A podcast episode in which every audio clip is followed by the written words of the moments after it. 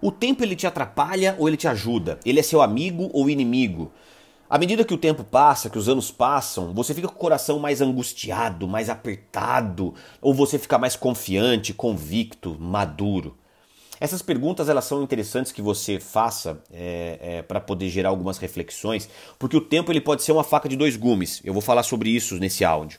Mas é claro que a gente tem mais, a gente tem vontade que o tempo passe mais devagar, mais lentamente, né? A gente tem essa sensação de que o tempo passa rápido demais, especialmente quando se trata de, de passar mais tempo com as pessoas que a gente ama, né? Que já se foram ou que ainda estão ao nosso lado, passar momentos de felicidade. Nós temos aquela aquela saudade do tempo que se foi é, e aquela nostalgia gostosa muitas vezes, né? É, é, mas no mundo dos negócios, o tempo pode ser ou uma, uma benção ou uma tragédia para você. Por quê?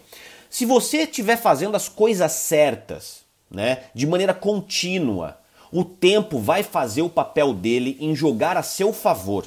Acredita no longo prazo. Porque se você estiver querendo plantar hoje para colher amanhã, não deixar o tempo fazer o papel dele, você pode se frustrar. Então, faça as coisas certas, que o tempo vai ser seu melhor amigo. À medida que os anos passam, mais resultados você vai obtendo.